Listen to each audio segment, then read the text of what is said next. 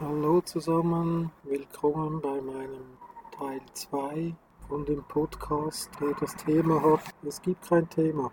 Ich bin ja ein ziemlich fleißiger YouTube-User. Ich nutze viel YouTube-Videos. Ich schaue mir viel Content an, haue ab und an auch mal Content raus auf YouTube. Wen das interessiert, der kann sich ja mal umschauen bei mir auf meinem Kanal. Rolf Duchesne, geschrieben Rolf Duchene, dann findet ihr mich mit verschiedenen Themen. Großformatfotografie, wie man Filme entwickelt, wie man mit einem Bobin Quick Filme selber laden kann, auf gebrauchten Spulen, also auf Spulen, die, die schon einen Film beinhaltet haben und äh, den man dann wieder befüllen kann mit dieser Bobin Quick oder auf einer Spule, die man kaufen kann, auf einer leeren, die man dann selbst befüllen kann. Ja, und ganz diverse Sachen.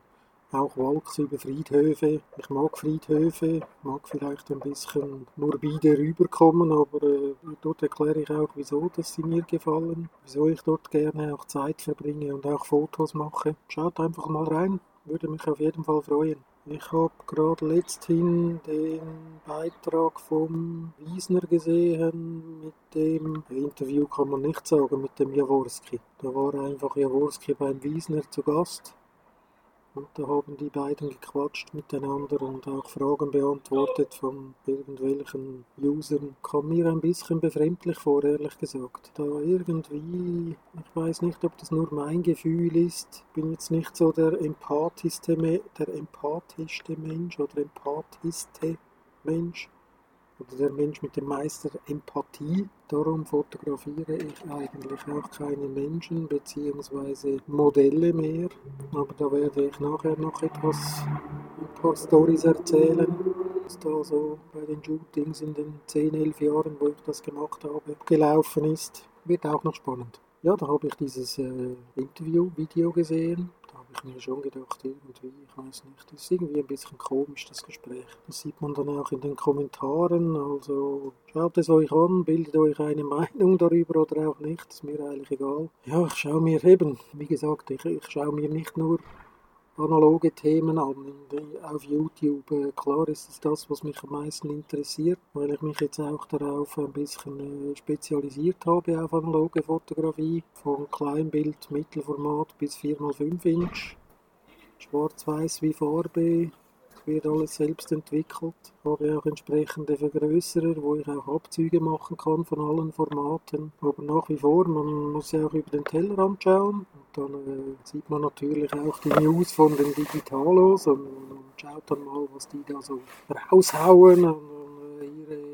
Neuesten, tollsten, schönsten, schnellsten, dicksten Kameras vorstellen und Objektive, aber da wird es mir halb elend, wenn ich das sehe. Was die für einen Scheiß produzieren, diese Hersteller, einfach unfassbar. Das ist meine Meinung. Die muss niemandem gefallen, ist mir eigentlich auch egal. Aber echt, was da rausgehauen wird, immer schneller, höher, weiter, noch mehr Pixel und, und noch mehr Müll, der da reingepackt wird in die Kameras mit AI und und und und. Irgendwann geht die Kamera selbst auf Reisen und macht ihre Fotos, kommt wieder zurück. Der Besitzer sagt dann, ja, ich habe diese Fotos gemacht und äh, toll war es dort und da und weiß der Geier was. Also das, mir, das ist mir einfach zu doof. Dann ist natürlich auch immer das Geld ein, ein Punkt dass ja diese neuesten Gadgets, Kameras, Objektive immer wieder ein Vermögen kosten und, und das ist dann noch besser und, und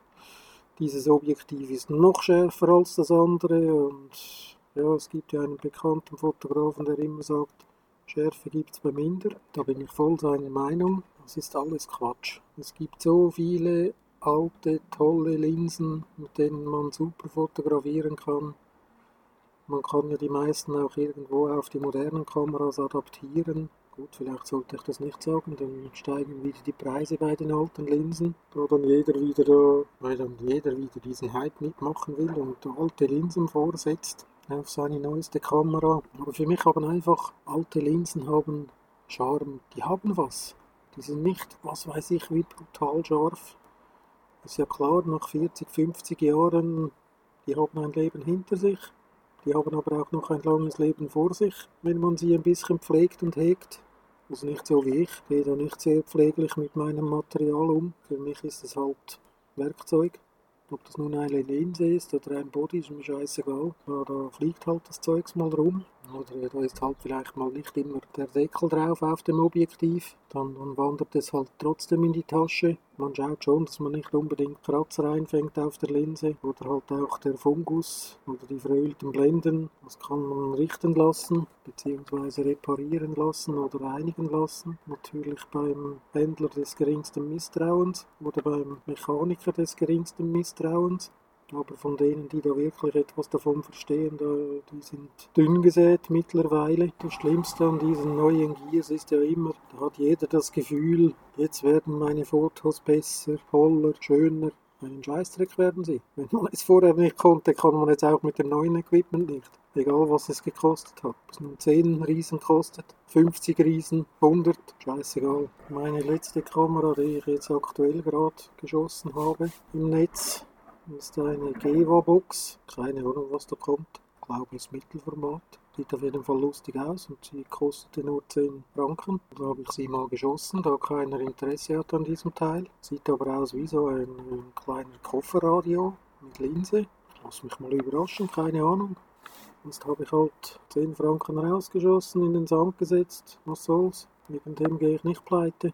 Aber was da so, so bezahlt wird für irgendwelche neuen Bodies und neuen Linsen, dass da die Leute eh nicht eher mal Linsen kaufen und diese auch länger behalten. Länger verstehe ich jetzt nicht ein halbes Jahr oder ein Jahr, sondern über 15, 15 Jahre. Das machen diese Linsen locker mit.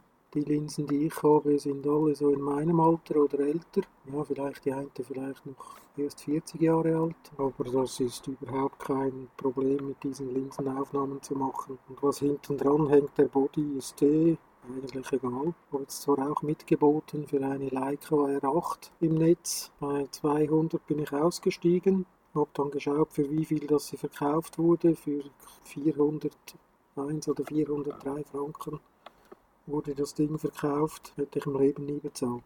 Bin ja nicht darauf angewiesen, dass ich jetzt einen neuen Body habe für, für meine R-Linsen. Habe eine R4, eine R5, die, die funktionieren tiptop.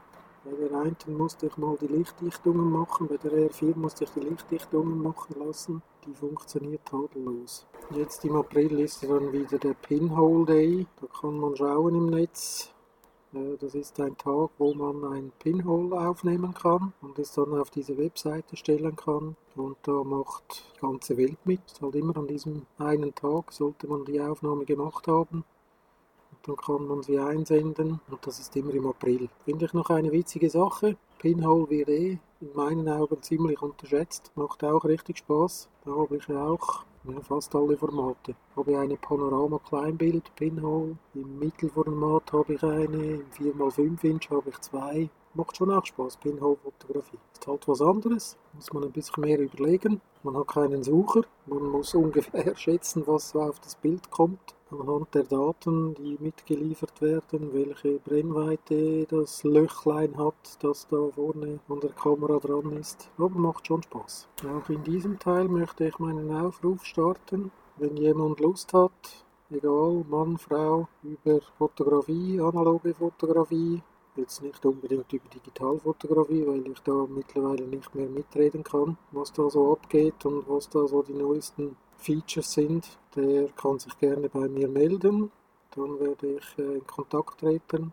Meine E-Mail-Adresse ist rolfduchene, geschrieben rolfduchene at gmail.com. Ich werde mich auf jeden Fall melden und dann werden wir weitersehen. Diskutieren oder äh, miteinander austauschen kann man sicher auch über das Forum APOG, AFOG, wie es auch immer heißen mag oder wie man das auch immer ausspricht. Ich nehme an, es heißt allgemeines Foto oder allgemeine Fotogemeinschaft oder irgend sowas. Analoge Fotogruppe e.V. oder keine Ahnung. Habe ich äh, mich noch nie damit auseinandergesetzt, was das eigentlich heißt. Aber dort gibt es auch äh, interessante Sachen zu lesen, wenn man sich für die analoge Fotografie interessiert. Ist das auch noch ein recht, eine recht gute Plattform. Letzthin war ich ja auch bei uns in Zürich. Also ich wohne ja in der Stadt Adliswil, das ist angrenzend an die Stadt Zürich. Richtung Süden im Siltal war ich in der Stadt beim Viadukt. Wir haben ja auch ein Viadukt Kreis 5 unten an der äh, Josefstraße, beziehungsweise hat ja eine eigene, eigener Name, die Viaduktstraße. Da war ich auch fotografieren, habe dort auch schon Model-Shootings gehabt. Ist auch immer wieder ein toller Spot zum Fotos machen. Hat Spaß gemacht, habe ich auch ein YouTube-Video eingestellt, falls dieser Podcast vorher kommt. Das Video ist ab dem 9. April online. Als ich mich ja mit der Fotografie näher beschäftigt habe, da habe ich natürlich digital angefangen, ist klar. Da war analog klar, ich bin mit analog aufgewachsen. Als Kind und als Jugendlicher gab es da noch nichts anderes. Dann kam die Familie, dann war eh kein Geld da für irgendwelche Spielereien. Irgendwann wurden dann die Kinder größer. Da hat man sich dann mal, weiß gar nicht mehr wie und warum, habe ich mir eine, meine erste Digitalkamera gekauft. Das war eine Minolta Dimash 7. Scheiß teuer, keine Auflösung, aber es gab ja nichts anderes. Also hat man sich sowas mal zugelegt. So hat das Ganze angefangen mit der Fotografie. Da weiß ich noch, da war ich mit meiner Frau in Prag. Da hatten wir schon Friedhöfe besucht. Dort hatte es wirklich einen alten Friedhof. Heute würde man sagen, der ist einsturzgefährdet. Da hatte es Gräber, die, die, da konnte man reinschauen. Da war nichts äh, wirklich gepflegt und, und irgendwie instand gehalten. Wir waren dann Jahre später wieder auf demselben Friedhof. Den habe ich schier nicht mehr erkannt. Da, da wurde massiv investiert und renoviert, aber ist nicht mehr dasselbe, hat keinen Charme mehr, ist fast ein bisschen langweilig. Ja, so hat das angefangen. Dann irgendwann später habe ich für mich gedacht, oh ja, die Menschenfotografie, die, die Modelfotografie, das ist meins. Ich habe dann elf Jahre gebraucht, das, um herauszufinden, dass es nicht meins ist. Aber es war eine tolle Erfahrung. Da hat man natürlich auch viele Leute und Menschen kennengelernt. Und an mein allererstes Modell mag ich mich sehr gut erinnern und auch gerne, war die Angie. Ich hatte wirklich noch, ja, man sieht es an den Bildern, ich habe diese natürlich nicht veröffentlicht, auf meiner Homepage da scheiße waren. Nicht das Modell war scheiße, sondern der Fotograf, weil ich einfach keine Ahnung hatte, was ich machte. Ich habe einfach mal irgendjemanden fotografiert, irgendwo hingestellt, gesagt, mach mal das, mach mal dieses. Die hatte auch noch nicht große Erfahrung, hat natürlich gemacht, was ich gesagt habe, aber es kamen auch da noch, zum Glück für mich, ein paar gute Schüsse raus. Die habe ich dann auch auf meine Homepage gestellt. Und das war wirklich ein sehr angenehmes und tolles Mädchen. Leider habe ich die Sache mit ihr vergeigt, aber das muss ich jetzt hier nicht besprechen, was ich immer noch sehr bereue. Wenn sie das hören sollte, Angie, meine späte Entschuldigung an das, was geschehen ist und nicht geschehen sollte. Nichts Böses, aber äh, es war halt so, wie es war. Ja, das waren die Anfänge der Modelfotografie. Da hat man sich natürlich überlegt, ja, wie kommt man überhaupt an Modelle ran? Gut, man schaut im netten Inder mal, was, was, wie machen es die anderen? Wo, wo kriegen die ihre Modelle her? Das war zu dieser Zeit noch ein bisschen anders als heute. Heute, so wie ich das mitverfolge, läuft da viel über Facebook und Instagram. Aber äh, Facebook bin ich nicht, interessiert mich nicht. Instagram ja, aber das ist sehr, sehr an einem kleinen Ort, wo ich mich da beschäftige damit. Und da bin ich auch nicht aktiv am Modelle suchen und habe glaube auch keine großartigen Modellfotos da eingestellt. Das naheliegendste ist dann natürlich die Modelkartei als äh, Deutschsprechender.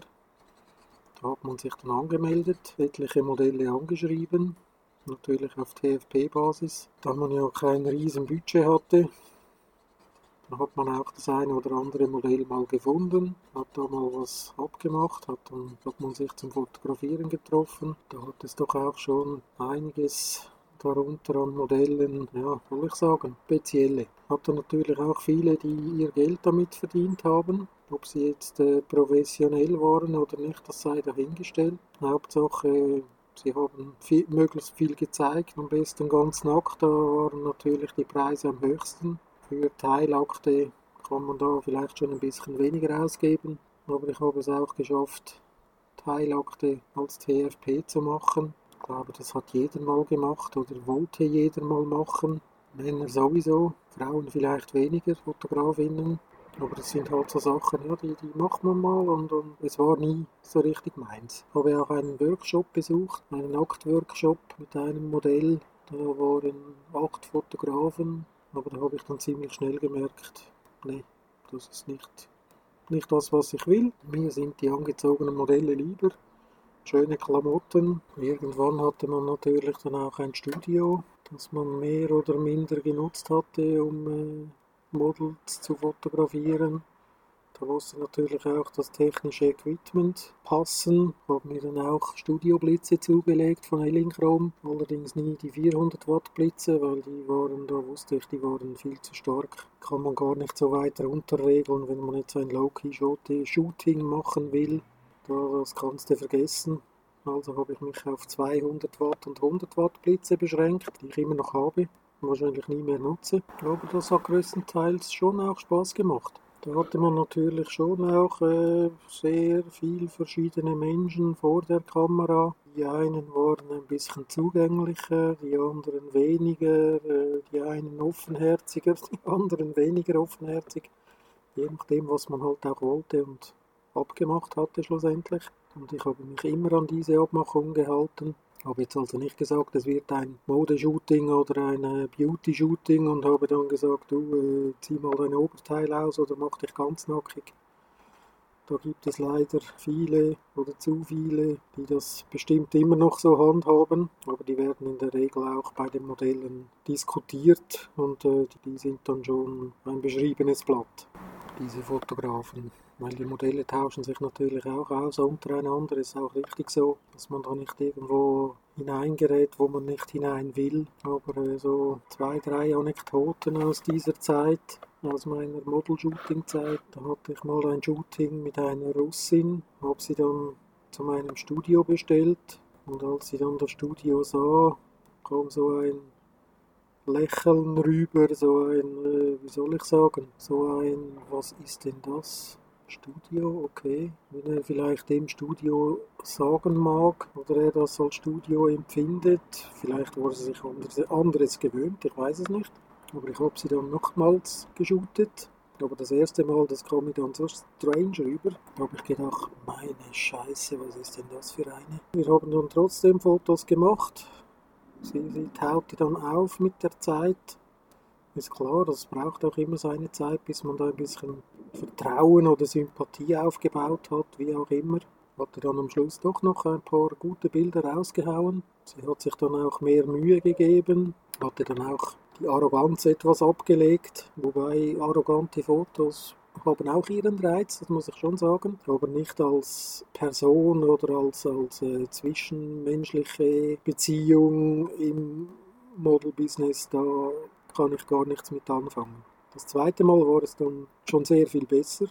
Klar, wir haben uns ja schon gekannt. Wir wussten, wie der andere ja, tickt. Wir wussten, wie der andere ist. Man weiß, wie der andere reagiert auf dieses oder jenes. Da hat es dann schon sehr viel mehr Spaß gemacht. Und da kamen auch recht produktive und gute Bilder raus. Dann hatte ich mal ein Modell, da habe ich ausgeschrieben, ein Pippi Langstrumpf Shooting hätte ich gerne gemacht, so mit äh, farbigen Strümpfen und so, halt wie Pipi. Die kam dann auch, ja, was soll ich sagen, war dann auch ein bisschen äh, auf Arroganz gebürstet. Hat dann das Shooting angefangen. Sie hatte dann auch noch eine eigene Idee, wie sie sich gerne äh, präsentieren möchte. Das haben wir dann auch gemacht, diese Fotos. Da, wo ich mein Studio hatte, hatte es auch einen Kinderspielplatz gerade vor dem Studio. Da habe ich gesagt, okay, komm, wir gehen noch raus auf die Schaukel, das passt ja auch zu Pipi. Da sind wir dann auch raus, haben dort Fotos gemacht. Aber äh, was ich dann erst später so auf den Aufnahmen, dass das Mädel kein Höschen trug. Ja, war dann schon auch eine Überraschung für mich. Nicht, dass man es jetzt äh, wahnsinnig präsent gesehen hätte auf den Bildern, aber äh, wenn man genau hinschaut, sieht man es. Habe ich auch für mich gedacht, okay, äh, abgemacht war das nicht, aber äh, ja, wenn sie sich so präsentieren möchte, dann ist das ihre Sache. Ich habe natürlich auch äh, viele Shootings Outdoor gemacht oder habe auch äh, Modelle zu Hause fotografiert. Das habe ich auch gemacht. Das war auch äh, interessant, halt anders. Und das waren auch keine jungen Dinger in, in, diesem Sinne, sondern das waren schon ältere Frauen. Aber das war absolut, absolut in Ordnung und hat wirklich auch Spaß gemacht. Männliche Modelle hatte ich tatsächlich auch, allerdings nur zwei, aber äh, die haben auch Spaß gemacht, muss ich sagen. Ist halt komplett was anderes vom Bild her. Man, man muss ein bisschen anders denken. Man muss eine andere Vorstellung haben vom Bild. Aber das hat auch gute Ergebnisse gebracht. Männer werden eh viel zu wenig fotografiert, in meinen Augen. Ein völlig unterschätztes Motiv. Klar, man muss anders rangehen, es, es, es gibt andere Bilder, es gibt halt keine, soll ich sagen, in diesem Sinne Beauty-Shootings, da wird keine Schminke aufgetragen oder in den wenigsten Fällen, wenn man nicht gerade ein solches Thema hat. Aber ich kann es nur jedem empfehlen, auch mal Männer zu fotografieren, wenn man in der Modelfotografie tätig ist. Ja, dann hatte ich dann auch noch ein Modell, das ich zweimal fotografiert habe, auch in meinem Studio. Beim zweiten Mal bei der Durchsicht der Fotos haben wir beide auf dem Laptop geschaut. Habe ich die Bilder natürlich auf den Laptop gespielt. Haben wir die Bilder durchgeguckt. Dann habe ich beim einen Bild habe ich gesagt, oh, schau mal, hier, das ist wirklich äh, gut scharf. Und dann hat doch das Mädel wirklich gesagt, ja, nicht nur das Bild ist scharf. Da war ich erstmal sprachlos. Habe ich gedacht, meint die das jetzt im Ernst? Bin dann aber nicht weiter darauf eingegangen. Und die hat das wirklich so gemeint, wie ich es auch auf meinem Ohr gehört habe. Aber wenn man das einmal macht, dann ist man ziemlich sicher unten durch, weil das wird nicht bei diesen zwei Personen bleiben. Da, da ist man dann auch erpressbar, würde ich jetzt nicht sagen, aber äh, man ja, man muss schon wissen, was man tut und das wäre jetzt nicht meins. Ein weiteres Shooting, an das ich mich noch gut erinnern kann, das war unten am Zürichsee. Da hatte ich ein Shooting mit einem Mädel. Da war abgemacht, äh, unten am See Aufnahmen zu machen am Ufer. Ja, das haben wir dann auch gemacht. Da hatte ich auch noch einen Kumpel dabei. Äh, irgendwann ergab sich dann das Thema, dass sie dass man vielleicht, äh, dass sie vielleicht in den See geht mit den Füßen und äh, so im Wasser steht. Und äh, dann hat sie gefunden, okay, ich gehe mit den ganzen Klamotten in den See. Es war nicht gerade Sommer, also es war nicht gerade wahnsinnig warm das Wasser, aber sie ging da rein, hatte wirklich gute Aufnahmen gemacht. Als sie dann rauskam, war sie natürlich pitschnass. Da habe ich gesagt, okay, kannst du dich umziehen? Dann hat die doch tatsächlich da blank gezogen vor uns, hat sich da in aller Öffentlichkeit ausgezogen und, und hat sich abgetrocknet und hat dann die normalen Klamotten wieder angezogen. Ja, da habe ich auch nicht schlecht geschaut. Oder wir haben da nicht schlecht geschaut. Nicht, dass man jetzt da nicht hingesehen hätte als Mann, ist ja klar, aber es war schon ein bisschen eine spezielle Situation, die so nicht zu erwarten war. Workshops habe ich natürlich auch besucht. Ich war auch mal beim Krolop, da kam er in die Schweiz und da habe ich mich mal bei einem Workshop angemeldet. Hat mir jetzt nicht das gebracht, was ich mir erhofft hatte, aber äh, war interessant, auch mal diesen Typen kennenzulernen, den man sonst nur immer von den YouTube-Videos kennt ist dann halt schon was anderes, wenn man da mal eins zu eins miteinander quatschen kann. Aber diese Gruppen sind immer viel zu groß und äh, war nicht das, was ich mir erhofft habe. Beim Kelvin Hollywood hatte ich auch mal einen Workshop besucht, da ging es allerdings um Photoshop und nicht um Fotografie. Da habe ich ja noch Foto geshoppt, was das Zeug gehalten hat. Da habe ich ja noch Foto geshoppt, was das Zeug gehalten hat und was das Programm hergab. Da habe ich auch wirklich Composings gemacht und und und und habe mir da viel Zeit um die Ohren geschlagen mit Photoshop, was heute total kein Thema mehr ist. Ich habe auch kein Photoshop mehr. Wenn ich was nutze in der Bildbearbeitung, ist es Affinity Photo. Ich habe mich ziemlich früh verabschiedet oder ich war gar nie eingestiegen in dieses Abo-System von diesem äh, von Adobe. Ich hatte mir da Photoshop gekauft, habe eine Studentenversion bekommen, weil meine Frau eine Ausbildung machte und konnte so die Studentenversion kaufen, und zwar die ganze Suite mit allen Programmen, die da erhältlich waren und das zu einem moderaten Preis. Und dann habe ich gesagt, okay, dann mache ich das. Ist natürlich kein Vergleich mehr zu heute mit diesem Abo-System und ich habe auch keine Ahnung, was jetzt da mit Photoshop möglich ist und was da alles machbar ist und es interessiert mich auch nicht. So, ich glaube, das war's mal. Der zweite Teil. Es hat Spaß gemacht zum Zuhören. Bis zum nächsten Mal. Besucht meine Webseite, würde mich freuen. www.bildgestalter.jimdo.com oder mein YouTube-Kanal Rolf Duchesne. Da findet ihr mich auch im Bild und nicht nur im Ton und könnt mal schauen, was ich da so rausgehauen habe. Bis zum nächsten Mal. Tschüss.